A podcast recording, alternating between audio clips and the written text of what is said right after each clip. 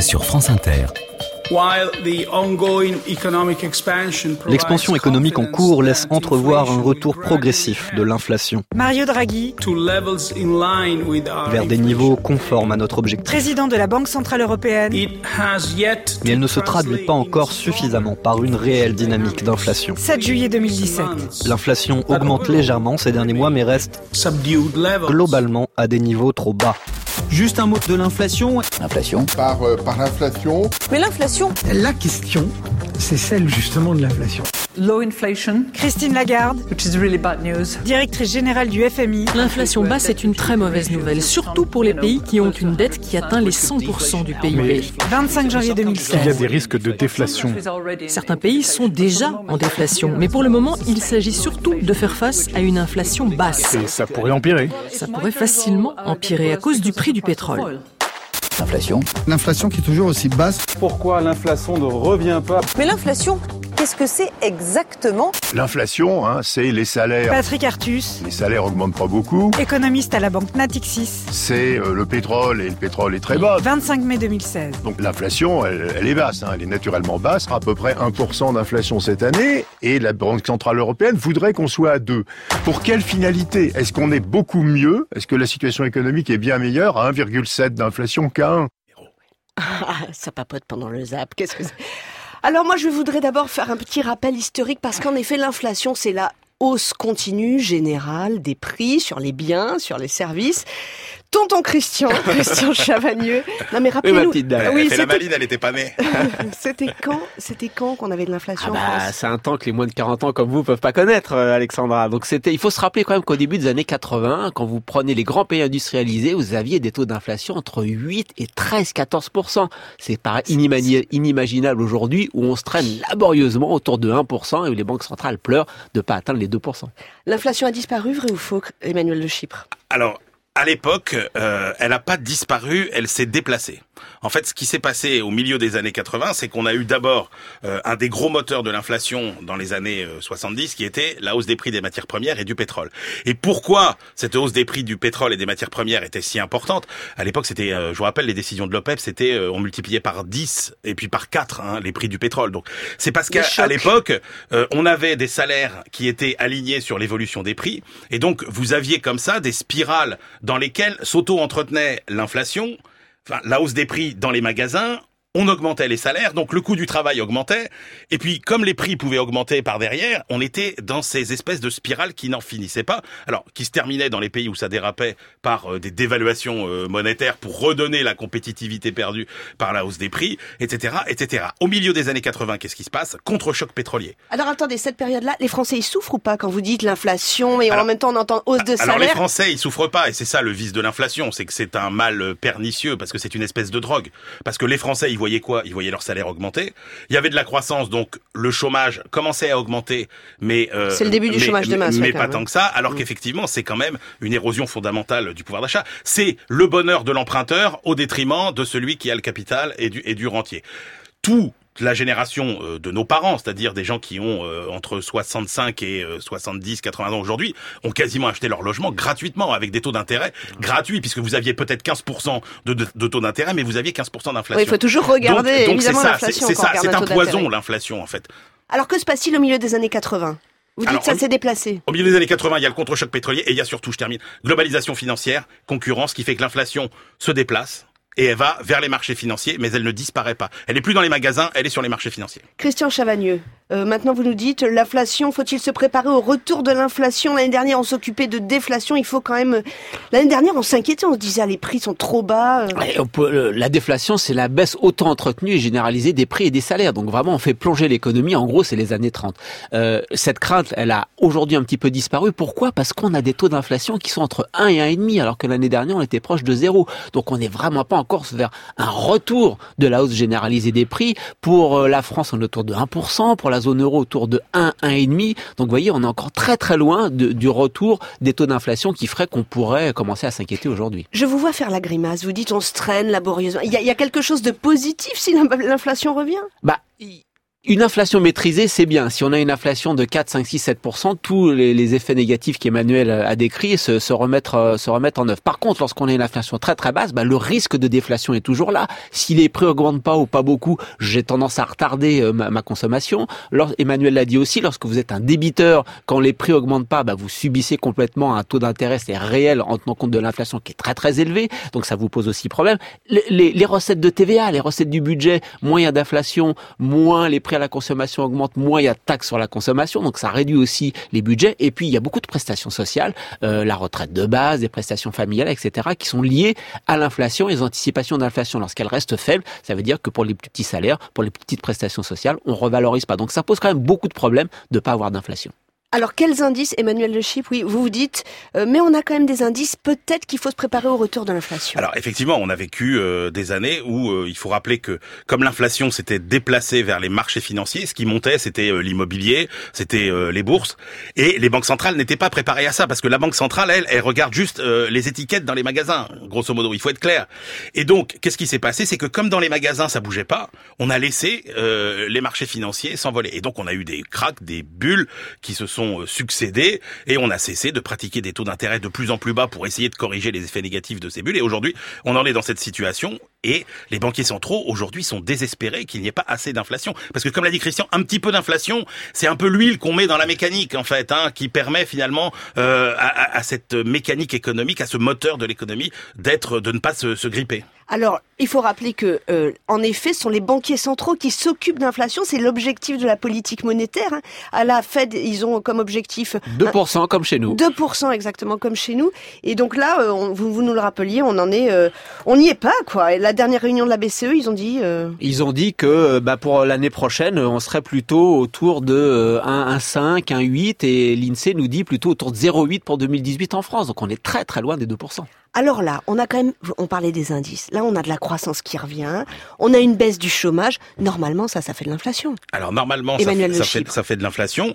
Là, on voit, alors on voit quelques petits germes, hein, euh, euh, quand même se, se, se développer. Euh, on voit que, euh, alors les matières premières sont un peu reparties à la hausse, même si on se dit que le ah pétrole bah, peut pas oui. monter très loin. On a vu cette semaine des indices très intéressants. Ce sont les indices auprès des directeurs d'achat des entreprises et qui nous disent quoi, notamment pour la France et l'Europe, eh bien que le niveau d'activité est redevenu tellement euh, dynamique que pour la première fois depuis cinq ans, les entreprises peuvent relever leurs tarifs. Et ça, elles ne pouvaient pas le faire jusqu'à maintenant. Donc, vous voyez, on passe un stade supplémentaire dans la reprise. Il y a eu le redressement des carnets de commandes et maintenant les entreprises peuvent redresser leurs tarifs. Et donc, c'est une étape supplémentaire. Euh, dans beaucoup de pays, on se dit que le chômage, ce qu'on appelle le chômage structurel, on n'est pas si loin que ça du chômage structurel dans des pays comme l'Allemagne, comme le, comme euh, les États-Unis, etc. Donc au niveau mondial, le chômage structurel, on, il faut, il faut c'est le chômage en dessous duquel euh, vous ne pouvez plus baisser, même s'il y a de la. Voilà, de la, il y aura toujours ce volant-là. Mm. On se dit qu'il y a des gains de productivité dans l'économie qui sont faibles, et ça c'est pas bon parce que ça fabrique de l'inflation. Et puis il y a une liquidité extraordinairement abondante, puisque je vous rappelle que euh, pour nous sortir de la crise de 2008, les banques centrales ont inondé le monde de liquidités. La masse monétaire mondiale aujourd'hui, c'est le tiers du PIB mondial. Avant la crise, c'était 10% seulement. Oui, mais, ah, oui, oui, mais, oui, mais d'habitude, dans les cours d'économie, moi, quand j'étais voilà. à la fac, on m'a dit, quand on crée beaucoup de monnaie comme ça à la Banque Centrale, ça fait beaucoup d'inflation. Et là, on en a créé pendant des années et des années et on n'a rien. Pourquoi? Je pense qu'il y a deux évolutions structurelles, vraiment structurelles du capitalisme aujourd'hui qui fait que on n'a plus d'inflation. Emmanuel a, a, dit, il y a quelques petits germes, je pense qu'ils vont pas pousser les germes. On n'aura pas de fleurs, de, on n'aura pas de fleurs inflationnistes. Pourquoi? Deux évolutions extrêmement fortes. D'un côté, il y a ce que les économistes appellent aujourd'hui la stagnation séculaire. C'est-à-dire l'impossibilité avec les innovations techniques qu'on a de susciter de l'efficacité supplémentaire dans l'économie, ce que les économistes appellent des gains de productivité. Quand vous avez une efficacité supplémentaire, des gains de productivité, vous les répartissez un peu en salaire, un peu euh, en hausse des prix. Là, quand il n'y a pas d'efficacité supplémentaire, vous n'avez rien à répartir. Ça, évidemment, c'est débattu chez les économistes, mais le fait que le capitalisme, il continue à innover, mais avec peu de, gains d'efficacité, ça pousse pas à l'inflation. Et puis surtout, vous avez un autre grand élément qui est le précariat. Ce capitalisme, il fonctionne sur le précariat. Oui, les taux de chômage aux États-Unis, on nous dit il est à 4,4%. Et le précariat, Pourtant, ça ne fait pas monter les salaires. Et le précariat, c'est ça le problème, c'est que même avec un taux de chômage à 4% en Allemagne, aux États-Unis, dans d'autres pays, vous n'avez pas d'inflation. Pourquoi? Parce que les jobs qui sont créés, bah, vous avez des gens qui sont à temps partiel subi, vous avez des gens, vous savez, on mesure le chômage en disant il faut être disponible la semaine d'avant, faut pas avoir travaillé une seule heure. Si vous si vous ajoutez aux chômeurs qu'on mesure euh, officiellement tous ces gens qui sont en temps partiel subi, tous ces gens qui aimeraient bien euh, travailler un peu plus, tous ces gens qui ont travaillé une heure la semaine dernière, mais qui en fait sont pas au boulot. En fait, c'est la BCE qui commence à suivre ça. En France, par exemple, ce taux de personnes qui sont en sous-emploi, c'est plutôt 15 à 16% de la population active, pas 9 aux États-Unis. Euh, en Allemagne, pareil, c'est bien plus que les chiffres du chômage. Et ça, ça veut dire quoi? Qu'il y a, comme dirait Marx, une armée de réserve de travailleurs qui fait que les salariés ont pas le pouvoir de négociation pour aller chercher des hausses de salaire. On est en reprise, sans hausse de salaire, sans hausse de salaire, sans inflation, et ce, cette flexibilisation du marché du travail fait que les salariés ont perdu du pouvoir de négociation, et donc il y aura plus d'inflation par les salaires, un petit peu par le pétrole, mais c'est par l'extérieur, et c'est les fluctuations des prix du pétrole. Sinon, faible productivité, plus de pouvoir des salariés, plus d'inflation. Sur les salaires, il y a aussi une explication, une, explication par le genre qui est très intéressante. Hein. Si les salaires n'augmentent pas, c'est aussi parce qu'il y a énormément de femmes qui euh, prennent de l'emploi et que les femmes, on les paye moins. Ça, c'était ma remarque. Euh, Emmanuel Le Chypre. En partie de leur faute. Hein. Je vous renvoie à des études très intéressantes qui sont sorties cette semaine sur euh, le fait qu'elles réclament à l'embauche beaucoup moins que les hommes, 15% en moyenne euh, à l'embauche. Donc je dis, mesdames... Et on se ça pendant toute la carrière. Et elles traînent ça pendant toute la carrière parce que le vrai écart inexpliqué de, de, de, de salaire, c'est 10%. Mm. Et voilà, donc mesdames, euh, allez-y, n'hésitez pas à négocier. Soyez moins modestes. Absolument. Voilà, c'était une parenthèse. Euh... Je vous ai coupé sur l'inflation. Oui, sur l'inflation. Le vrai, le vrai sujet par rapport à ce que dit Christian, c'est effectivement... Moi, je, moi, je, je pense qu'on vit dans un monde qui est tellement mutant sur euh, les technologies, sur l'évolution des modes de travail, sur la productivité. Je pense qu'aujourd'hui, on est, euh, on a un outil statistique qui ne nous permet plus de comprendre. Moi, je ne crois pas que les gains de productivité hmm. soient aussi faibles avec la révolution technologique que ce que dit Christian. Mais ça, malheureusement, on peut pas le savoir puisqu'on n'a pas euh, les outils. Le véritable enjeu derrière tout ça, c'est quand même la remise en cause intellectuelle de la gestion de la politique monétaire. Parce que ça veut dire quoi si l'inflation ne revient plus? Ça veut dire que le principal objectif des banques centrales n'a plus lieu d'être. Et donc, ça veut dire quand même qu'il va falloir faire une révolution culturelle dont ne nous dédouane pas la gestion exceptionnelle de la crise. Parce que euh, la crise, c'est quoi? Il y a eu une crise exceptionnelle, on a pris des décisions exceptionnelles, les banques centrales ont inondé les marchés de liquidités avec ce qu'on a appelé euh, les quantitative easing, c'est-à-dire ces politiques euh, hors normes.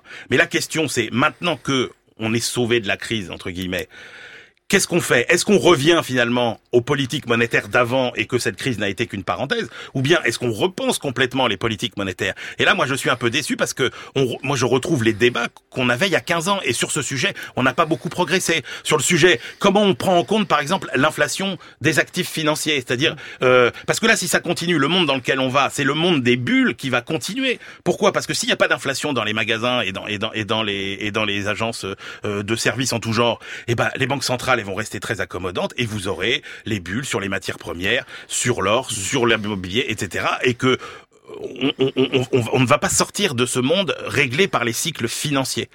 Moi, je pense qu'il y a un vrai défi, c'est les nouveaux outils de politique monétaire. C'est quoi les nouvelles stratégies des banques centrales aujourd'hui, les nouveaux objectifs? J'ai Christian Chavagneux qui à la fois hoche de la tête, fait non de la tête. Allez, je, je, suis d'accord avec Emmanuel. La hausse des prix des actifs, la bourse, l'immobilier, etc., des, des bourses, ça, c'est les vrais sujets. Mais je trouve qu'il est un peu dur avec les banques centrales parce que euh, la régulation financière, les outils de la régulation financière par les banques centrales sont quand même beaucoup développés. Donc les banques centrales, elles ont bien vu le problème qu'a qu'a qu'a pointé du doigt Emmanuel. Donc elles essayent d'y répondre. Non, il y a quand même nous, on, débat comme ça. ça c'est la euh, réglementation, Christian. Oui, mais la réglementation et la supervision, le suivi des cycles financiers pour être sûr que, alors, ça s'appelle, les économistes appellent ça la politique macro-prudentielle, c'est-à-dire surveiller qu'il n'y ait pas trop de crédit et que le crédit ne nourrisse pas, plutôt que l'inflation des prix, l'inflation des actifs financiers. Mais il y a quand même un point qui est important, c'est que nous, on parle comme ça en studio de l'inflation et des chiffres de l'INSEE, mais le ressenti des gens, il est quand même beaucoup plus fort.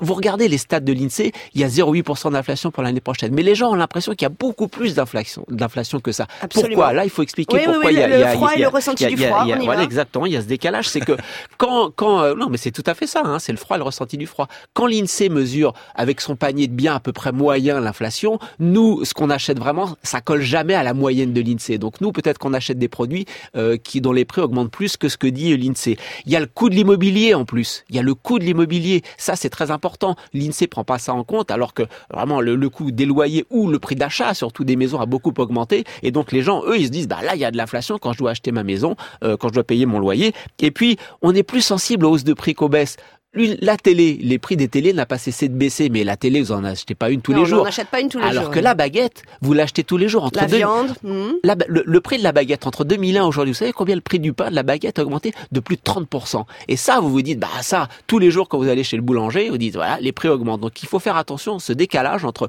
l'inflation mesurée par les statisticiens et l'inflation ressentie. Euh, D'accord sur un point, c'est l'effet de, de, de l'immobilier dans le, le, pouvoir d'achat et notamment pour euh, pour les locataires. Il y a aussi tout ce qu'on appelle les dépenses contraintes, euh, c'est-à-dire que les dépenses auxquelles vous ne pouvez pas échapper tous les mois. Et là, on est plutôt en hausse. Hein. Prenez l'électricité, prenez l'eau, le, le, gaz, portable. prenez le portable, prenez les assurances, Internet. etc. Internet, mmh. tout ça, ça, ça fait partie des, des dépenses contraintes. Mais encore une fois, euh, dans mon obsession de on mesure mal, euh, je pense qu'il y a aussi quelque chose qu'on ne mesure pas. C'est la façon quand même dont les Français se restituent du pouvoir d'achat avec toutes les nouvelles façons euh, d'échanger, d'acheter sur Internet de vendre ou pas d'occasion, etc.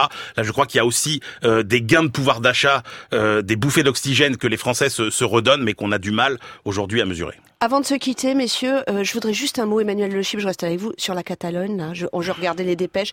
La Caixa, la troisième banque qui décide de transférer son siège social. Qu'est-ce qui est en train de se passer là? Ça, c'est un moment décisif de cette crise institutionnelle, la plus grave que connaît l'Espagne depuis 1980, parce que quand les Catalans vont commencer euh, à, à, prendre conscience que euh, si les banques s'en vont, c'est aussi quelque part un peu leur argent euh, qui s'en va et qui sont là touchés au portefeuille, ça va sans doute, euh, ça hein. va sans doute ramener un peu de, de, de calme dans le dans le débat. Christian Chavagneux, alternatives, éco alternatives économiques. Emmanuel Le Chip, BFM Business. Merci à, à vous, messieurs. Je vous dis à la semaine prochaine.